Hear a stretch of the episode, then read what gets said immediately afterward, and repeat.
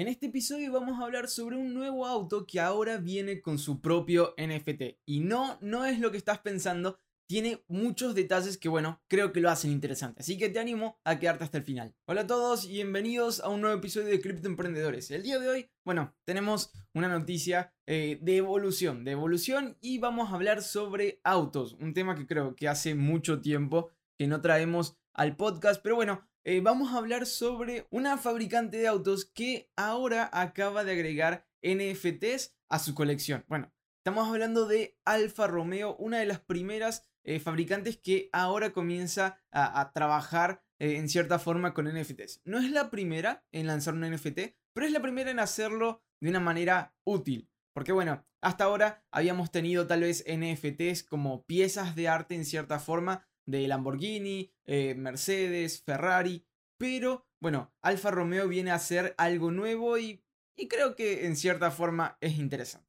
Bueno, esto se, lanzó hace pocos días y, básicamente consiste en un NFT tonale que viene con una nueva SAB, una, un, nuevo modelo de Alfa Romeo, eh, que bueno, básicamente va a ser un NFT que se cree al momento de la compra de ese auto y que acompañe a esa propiedad por todo el tiempo que exista. Básicamente, bueno, según Alfa Romeo, este NFT certifica al automóvil al momento de la compra y luego simplemente registra y conserva datos durante su vida útil. Bueno, eh, se entrevistó al jefe de marketing de Alfa Romeo y eh, se llama Francesco Cálcara y él básicamente dijo que, bueno, con el consentimiento del cliente, el NFT registrará los datos del vehículo generando un certificado que se puede utilizar como garantía del estado general del automóvil con un impacto positivo en su valor residual. Básicamente va a ser un NFT que esté marcando todo lo que vaya sucediendo con la vida de ese auto, ¿no? Eh, cuando tiene un reparo, cuando tiene tal vez una asistencia técnica, cuando se lo lleva a estos, eh, bueno, check-in en cierta forma, eh, que, que muestre cómo está rindiendo durante el tiempo. ¿Para qué? Creo que es para dos cosas.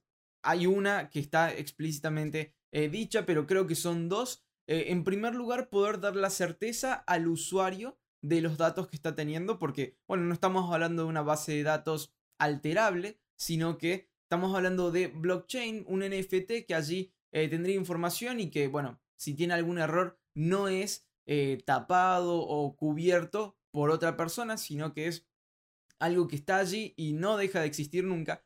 Y también sirve para aumentar su valor a la hora de revenderlo, porque lo que hace es dar la garantía de que todo lo que diga eh, el, vendedor va a ser verdad. Entonces, si dijo, bueno, lo llevé a tantos check-in o, está bien o, está funcionando de tal manera y esa manera es correcta, eso se puede comprobar. A diferencia, bueno, de, de hoy que generalmente se depende o en la confianza o, en lo que se puede ver a ojo, ¿no? O tal vez, bueno, datos que también se pueden comprobar eh, con sistemas y, computadoras y todo esto, pero em, este, este tipo de NFT creo que es una innovación porque lo que va a permitir es ver un historial y tener la garantía de que ese historial está correctamente hecho. Realmente, bueno, algo, algo nuevo e interesante que se viene con el primero, el, primer eh, modelo, el Alfa Romeo Tonale, pero que pronto estaría eh, pasándose a toda la colección de autos Alfa Romeo. Quieren, bueno,